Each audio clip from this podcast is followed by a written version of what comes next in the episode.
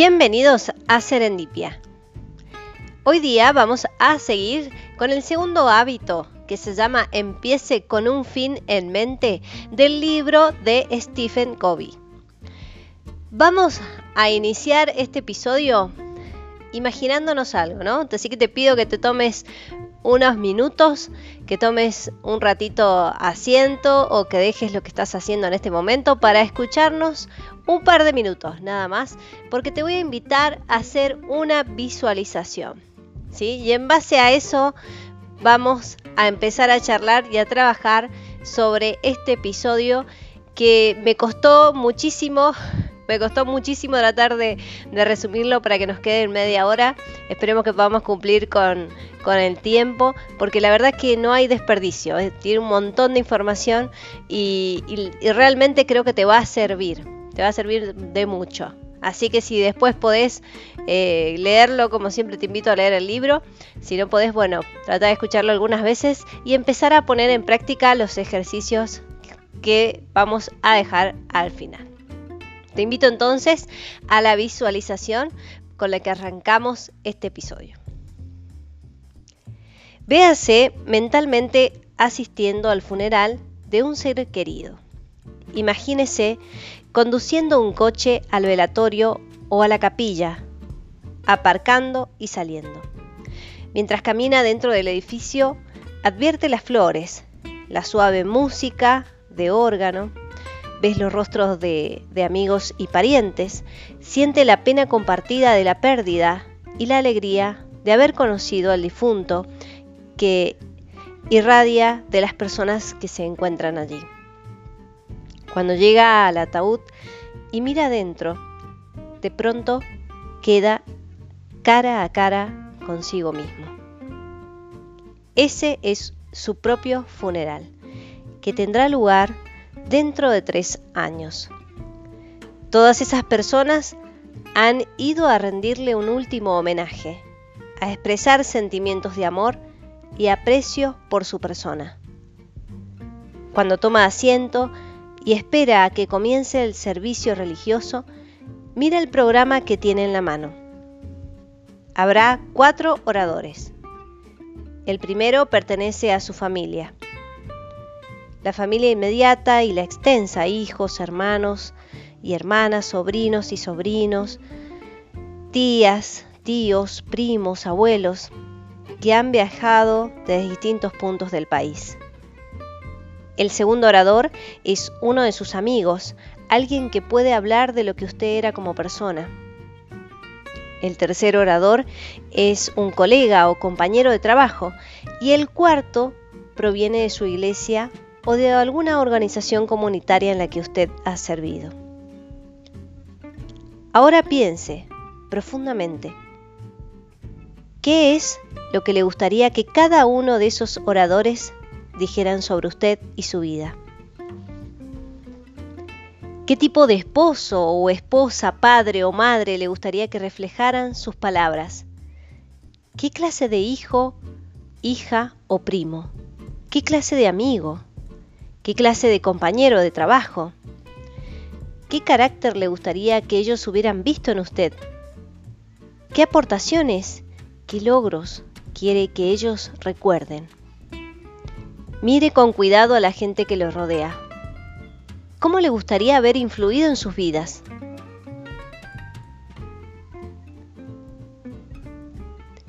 Tómate unos minutos, si querés, antes de seguir con el episodio, y reflexiona. Pensá. Pensá en este momento. ¿Cómo sería? ¿Qué te gustaría que dijera? Y de allí te invito a continuar con el episodio. Bien, al hacer esta visualización eh, podemos encontrar en esta experiencia, podemos alcanzar algún por momentos, ¿no? A encontrarnos con nuestros valores más profundos y fundamentales. Y ahora nos invita a esto de, empezar con un fin en mente. ¿Y qué significa? Comenzar con una clara comprensión de nuestro destino. Significa saber a dónde se está yendo, de qué se puede comprender mejor, ¿no? De dónde queremos ir, a dónde queremos estar, y dar siempre los pasos adecuados a esa dirección correcta. Porque pensemos en esto, ¿no? Hay personas de todo tipo de trabajos, hay médicos, contadores, actores, académicos, muchos que luchan para lograr ciertos ingresos, para lograr reconocimientos, para lograr una competencia profesional y solo al final descubren que la ansiedad por alcanzar las metas, que su ansiedad por alcanzar la meta les ha hecho perder de algunas cosas, ¿no? Como realmente cosas que importaban, como la familia o como simplemente disfrutar el momento de haber alcanzado la meta. Estar en la búsqueda de, llegar a tener los mejores ingresos, a ser reconocidos, a, a ser el mejor médico, a veces nos hace meternos en un mundo donde nos aislamos de los demás y dejamos de disfrutar, que es lo más importante, me parece, ¿no? El hábito también de empezar con un fin en mente se basa en el principio de que todo ha sido creado dos veces. Por ejemplo, si nosotros pensamos en, crear, en crear nuestro propio hogar, ¿no? En construir nuestra propia casa. ¿Qué pensamos primero? ¿Cómo arrancamos? Empezamos a pensar dónde queremos las habitaciones, el terreno, dónde lo vamos a elegir, ¿no? Primero, después dónde queremos las habitaciones, dónde va a estar la sala para recibir a nuestra familia, nuestros invitados, eh, dónde va estar el jardín, si queremos tener un pequeño jardín, y pensamos en todo eso y hacemos ese proceso para empezar la construcción con un plano, ¿no? El diseño, y luego empezamos con la construcción, pero ya tenemos el fin en mente, ya hemos creado nuestro hogar. Eh, primero lo imaginamos, luego lo llevamos a un plano y ahora empezamos a trabajar en eso. Y cada día que vamos a, ver la construcción abrimos ese plano y miramos y que, realmente vayan siguiendo los lineamientos que nosotros hemos pedido para que lleguemos a ese fin, a esa meta, a esa casa, a ese hogar que nosotros hemos soñado. Entonces allí estamos empezando justamente a trabajar con un fin en mente.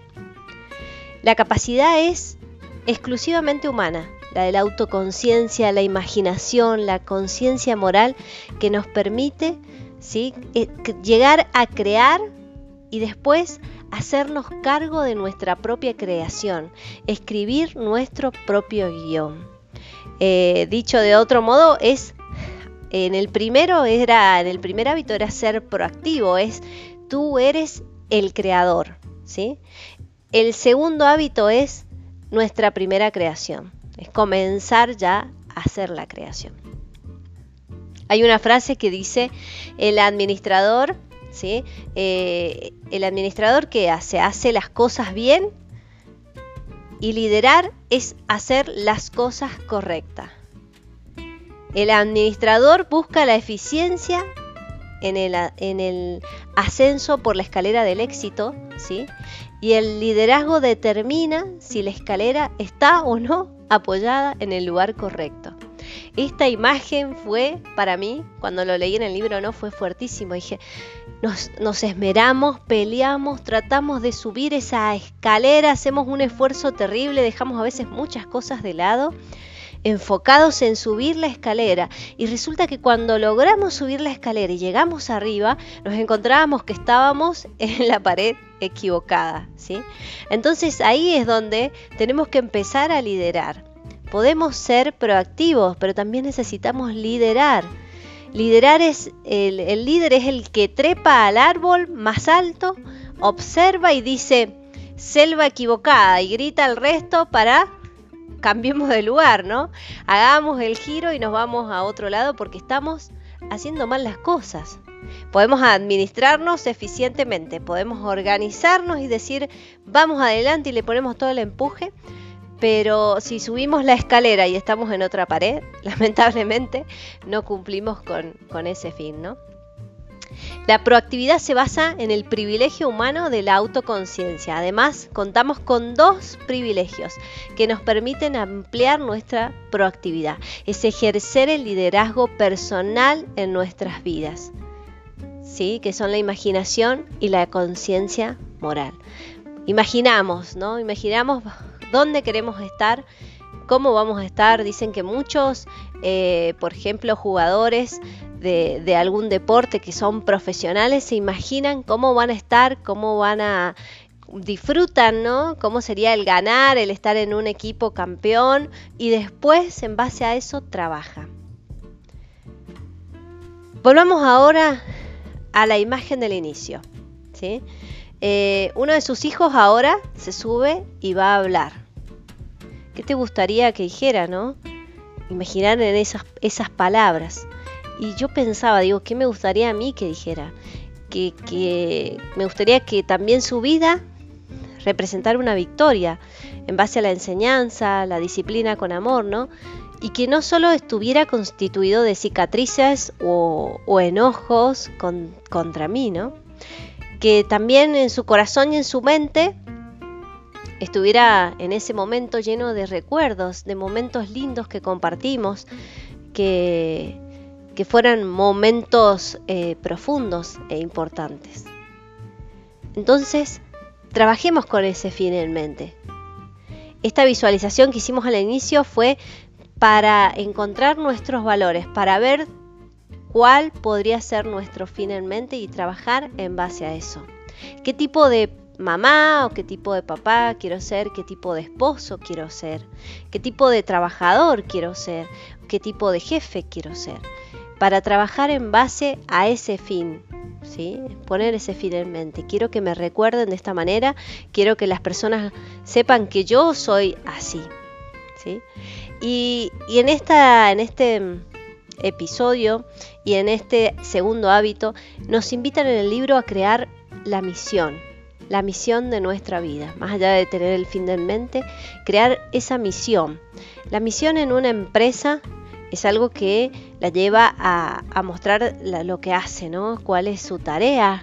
¿Sí? Si lo, lo, lo conoces la visión, la misión, perdón, de una empresa.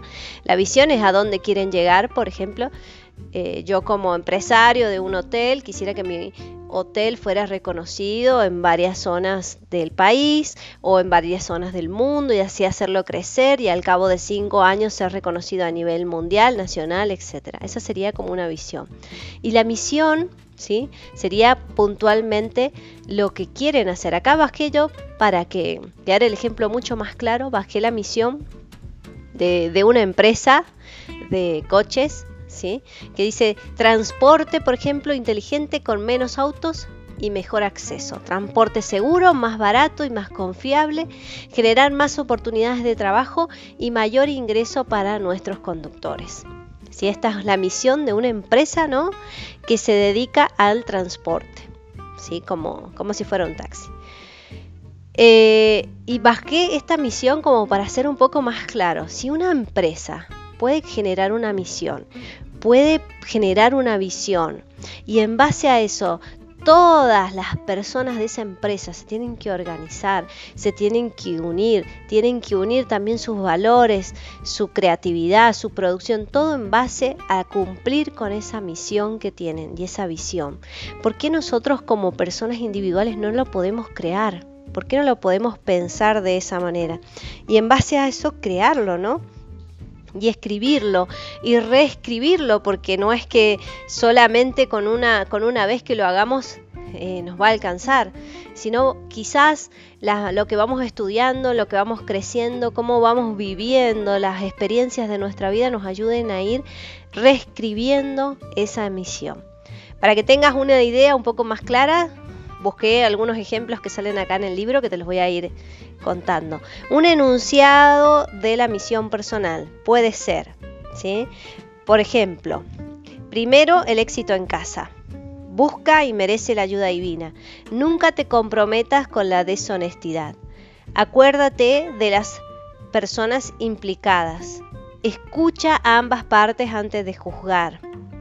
Desarrolla una nueva habilidad cada año. Planifica hoy el trabajo de mañana lucha mientras esperas. Y después da otro ejemplo, si estos son como misiones general, pero después toma una mujer y dice eh, que, que, intenta, por ejemplo, mantener el equilibrio entre los valores familiares y los laborales. Puede haber expresado alguna de estas misiones, dice. Es a modo de ejemplo, ¿no? Procuraré establecer lo mejor que pueda un equilibrio entre carrera profesional y familia, ya que ambas son importantes para mí. Mi hogar será un lugar donde yo y mi familia, amigos e invitados encontraremos alegría, comodidad, paz y felicidad. De todas formas, trataré de crear un ambiente limpio y ordenado, aunque habitable y cómodo a la vez. Aplicaré el sentido común en lo que decidamos como comer, leer, ver y hacer en casa. Sobre todo, quisiera enseñar a mis hijos a amar, aprender y reír, además de trabajar y desarrollar sus talentos únicos. Valoro los derechos, libertades y responsabilidades de nuestra sociedad. Seré una ciudadana interesada e informada, implicada en el proceso político para asegurarme de que se oye mi voz y se tiene en cuenta mi voto. Esta es una misión ¿no? de una mujer y es muy completa. Da un ejemplo. Da varios ejemplos. Te buscaba algunos como para reafirmar un poco más eh, el tema de la misión, que es tan importante. Y si ya una empresa la lleva a cabo, ¿cómo nosotros no, no la podemos hacer? ¿no? Para escribir una misión personal debemos pensar en el centro de nosotros mismos, en el centro de ese círculo de influencia en el cual, del cual estuvimos hablando en el episodio anterior, ¿no? compuesto por nuestros paradigmas más básicos, que sería como la gente a través de la cual vemos el mundo. ¿sí?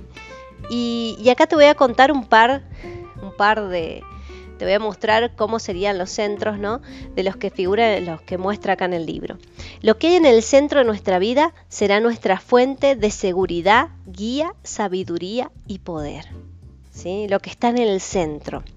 La seguridad, por ejemplo, representa nuestro sentido de valía, nuestra identidad, nuestra base emocional, nuestra autoestima, nuestra fuerza personal. La guía se entiende como la fuente de dirección en la vida. La sabiduría es nuestra perspectiva de la vida, nuestro sentido del equilibrio, nuestra comprensión del modo en que se aplican los diversos principios y partes. El poder es la capacidad o facultad de actuar, la fuerza y esa potencia para realizar algo. Estos son los cuatro factores, ¿no? Seguridad, guía y sabiduría y poder son interdependientes y dependen mucho de este centro, el centro que nosotros ponemos en nuestra vida. Y vamos a los ejemplos. Van a haber varios ejemplos en este episodio. Por ejemplo, si nuestro centro es nuestro cónyuge, nos volvemos dependientes, ¿sí? Nosotros estamos tratando de pasar de ser personas dependientes a ser independientes. Buscamos el primer, el primer hábito que es la proactividad. Pero si nosotros nos centramos, centramos nuestra vida, nuestro cónyuge, vamos a estar dependiendo de sus estados de ánimo, de los sentimientos, de la conducta o de cómo él nos trate, ¿sí? ya sea él o ella Dependemos de la persona con la que estamos en ese conflicto de necesidades y quedamos unidos, ¿sí? Porque tenemos unido el conflicto con la necesidad. ¿Sí? Si pasamos al centro de nuestra familia, por ejemplo, y allí basamos nuestra valía personal, basada en la tradición, en la cultura, en la reputación familiar, si, pasa algo en nuestra familia, nos volvemos vulnerables a cualquier cambio en esa tradición, en esa cultura, en esa reputación, ¿no? Corremos el riesgo de no pensar en el bienestar de nuestros hijos. Y acá nos da un ejemplo. Si nosotros necesitamos eh, nuestro círculo o nuestro centro de influencia es nuestra familia, nosotros necesitamos de que la familia esté bien y necesitamos ser aceptados también por ese grupo, ¿no? Y podemos estar centrándonos principalmente en caerles bien a nuestros hijos, ¿sí? Y no desarrollando en ellos eh, la disciplina, por ejemplo, el amor, no desarrollando, no pensando en su bienestar, sino en simplemente caerles bien y que ellos nos admiren y nos acepten, ¿sí? Si nos centramos, por ejemplo, en el dinero, algo tan común, ¿sí? Eh, nos centramos en el acumular dinero, podemos al principio decir, bueno, lo hacemos para el bienestar de nuestra familia, para ayudar a la sociedad, porque podemos contribuir a distintas causas. Pero si únicamente nos centramos en el acumular dinero, anulamos nuestros propios esfuerzos. Si baso mi seguridad en mi empleo, en mis ingresos o en mi patrimonio, como son muchas las variables que afectan, me puedo volver una persona que sea ansiosa, que esté molesta, que esté a la defensiva. Soy vulnerable a todo lo que pueda afectar mi patrimonio. Si ponemos ahora el centro en el trabajo, puedo convertirme en un adicto y, por ejemplo, obsesivo, forzándome solamente a la producción salvaje sin tener en cuenta mi bienestar, sin tener en cuenta mi salud, mi vida personal, sin tener en cuenta la familia, la gente que me rodea. Y mi identidad se basa únicamente en lo que soy. Soy médico, soy escritor, soy actor, solamente se basa en lo que soy, ¿sí? Como profesional. Si baso, por ejemplo, o pongo mi centro en las posesiones, como por ejemplo mi ropa, las joyas, la fama podría ser, ¿no? La posición social. Si solo se basa en eso, corro riesgo y sufriré, por ejemplo, amenazas constantes, porque si yo pierdo mis bienes o se desvalorizan, ¿sí? O simplemente me encuentro o me cruzo con alguien que tiene muchos más bienes que yo, me voy a sentir un ser sumamente inferior. Y si me cruzo con alguien que tiene ya un poquito menos que yo, voy a sentirme un ser superior y, constantemente voy a estar fluctuando entre esas dos emociones que no me van a dar seguridad.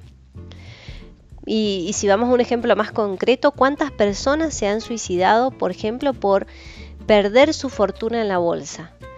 No le encuentran sentido ya a la vida. Si me centro, por ejemplo, ahora en el placer, que va asociado a las posesiones y está asociado también a la diversión y el placer, porque sí.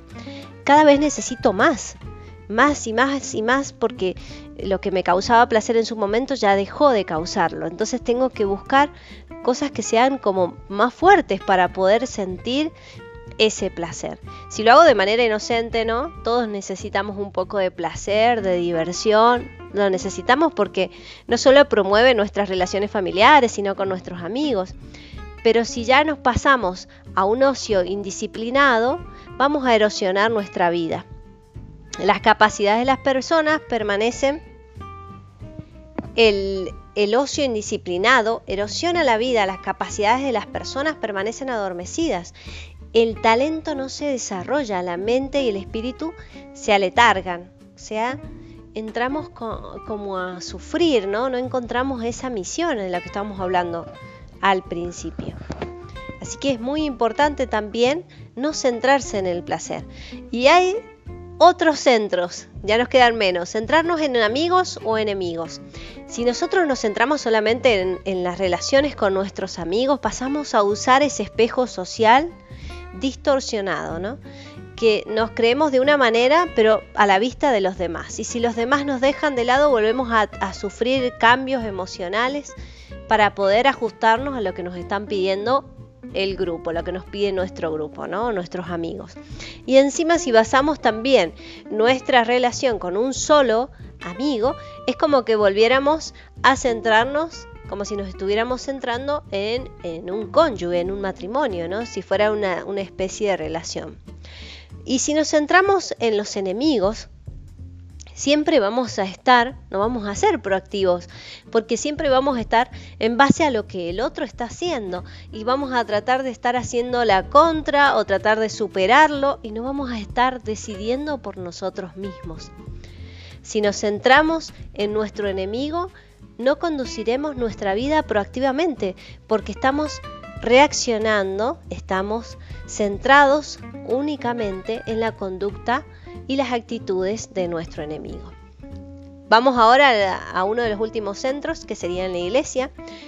Eh, si nosotros lo pensamos de una manera espiritual, de crecimiento, que nos ayude a conectarnos y a tener esa integridad eh, con Dios y a canalizar lo divino con la naturaleza, ¿no? que es el hombre, vamos a lograr sabiduría y algo de equilibrio. Pero si nosotros solamente nos comportamos de una manera, los domingos por ejemplo, y el resto de la semana nos volvemos indiferentes, no estamos trabajando con un buen centro. ¿sí?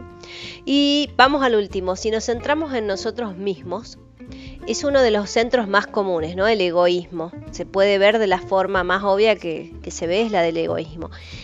En este limitado centro no podemos eh, buscar la, proactividad, la seguridad, la sabiduría y el poder, ¿no? No podemos buscar estos factores porque se nos acorta ese círculo, ¿sí?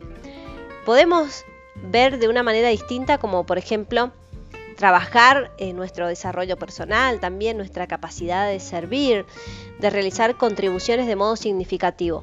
Está buenísimo y nos fortalece mucho pero tampoco centrarnos egoístamente porque no vamos a lograr que esos factores de nuestra vida vayan, eh, que sean, vuelvan sustentables, ¿no? que vayan creciendo. Entonces te invito a pensar, decís, bueno, no nos centramos en ninguno de lo que hemos, en ninguno de los hechos que hemos nombrado anteriormente, ni en la pareja, ni en uno mismo, ni en la iglesia. Bueno, y entonces, ¿en qué nos centramos para poder eh, tener esas bases sólidas, ¿no? Para poder eh, desarrollar los cuatro factores sustentadores de nuestra vida. ¿En qué nos podemos centrar? Bueno, nos podemos centrar en los principios. ¿sí? En los principios. Eso sería el mejor o lo mejor que podemos hacer, decirlo de alguna manera, centrarnos, centrar nuestra vida en principios correctos. Creamos una base sólida para el desarrollo de los cuatro factores sustentables de la vida, que son la seguridad, ¿no? Eh, el tema de eh, la seguridad, el tema de la guía, el poder, la sabiduría.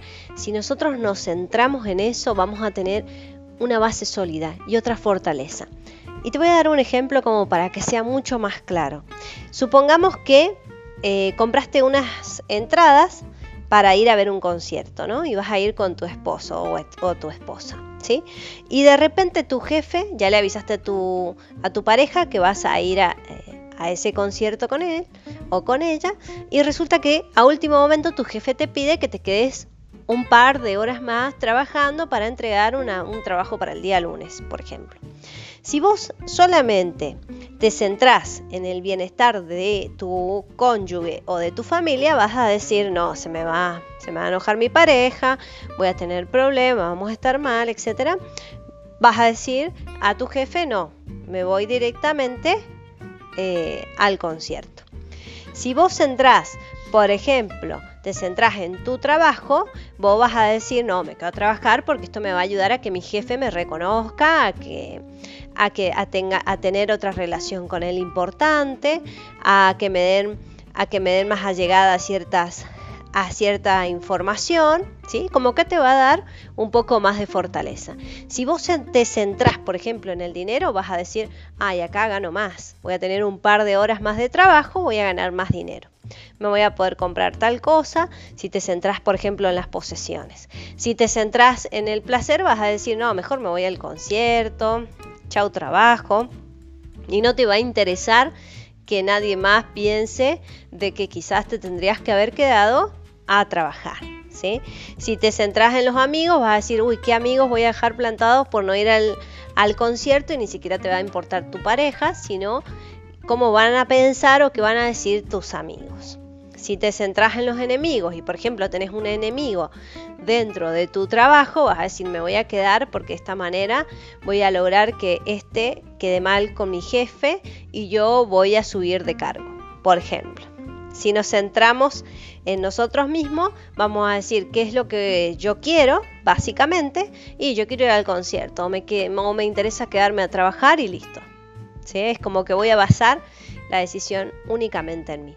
En cambio, si como persona yo me baso o centro en mis principios, voy a tratar de tomar una decisión que respete cada una de estas emociones ¿sí?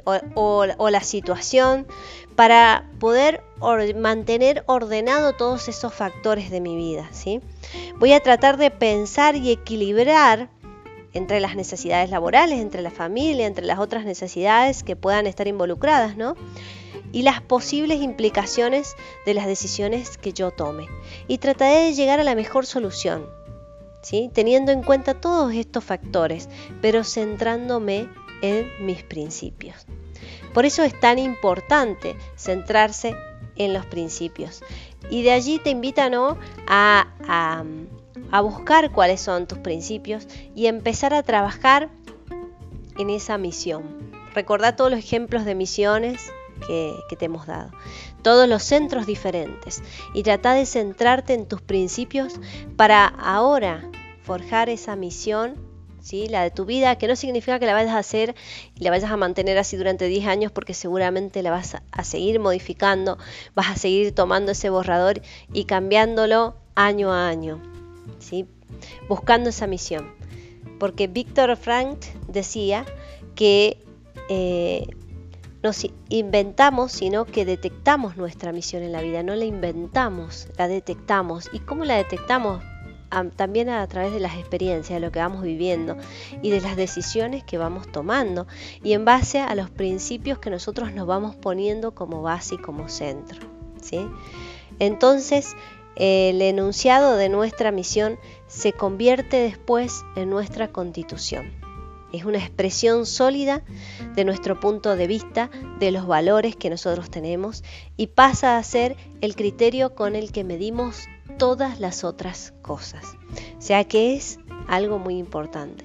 Y qué importante, ¿no? Descubrir para qué vinimos a la vida, para qué estamos y, ampliar desde ese punto de vista todas esas perspectivas. Empecemos entonces con el fin en mente, creemos nuestra misión y empecemos con ese fin, ¿no? Pensando dónde queremos estar y trabajemos para eso, trabajemos con ese fin. Eh, en todo, el último ejemplo que, te puedo llegar a dar es decir, eh, por ejemplo, quiero bajar 10 kilos. ¿Sí? Y bajo los 10 kilos y me pongo a dieta y los bajo.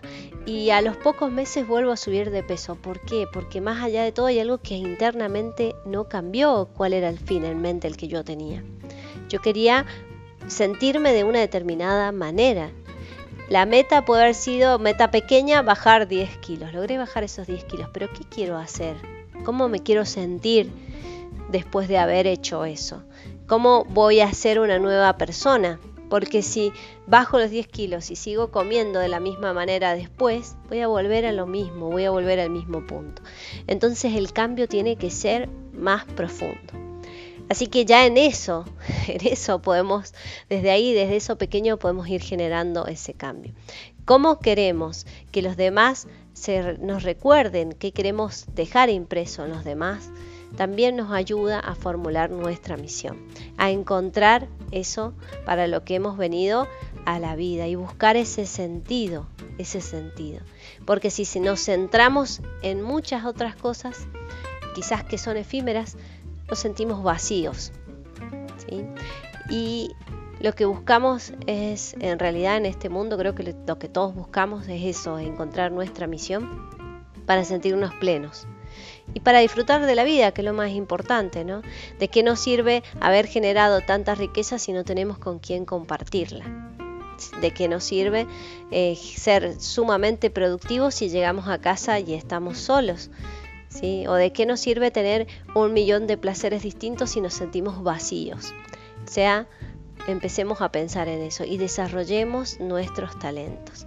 Espero que todos los ejemplos te hayan servido. El ejercicio, obviamente, que, que deja este episodio es salir a, ver cuáles son mis centros, hacer, eh, buscar papel y lápiz, tomarme unos minutos, revisar mis centros, revisar mis principios, revisar mis valores y en base a eso comenzar la construcción de mi misión. Así que te dejo con tarea pendiente. Como siempre te invito a seguir investigando, a enviarnos tu mensaje. Te dejamos nuestro correo para que sigamos trabajando estos temas. En el próximo episodio nos venimos con el tercer hábito. Muchas gracias por estar ahí. Serendipia en búsqueda de un hallazgo inesperado.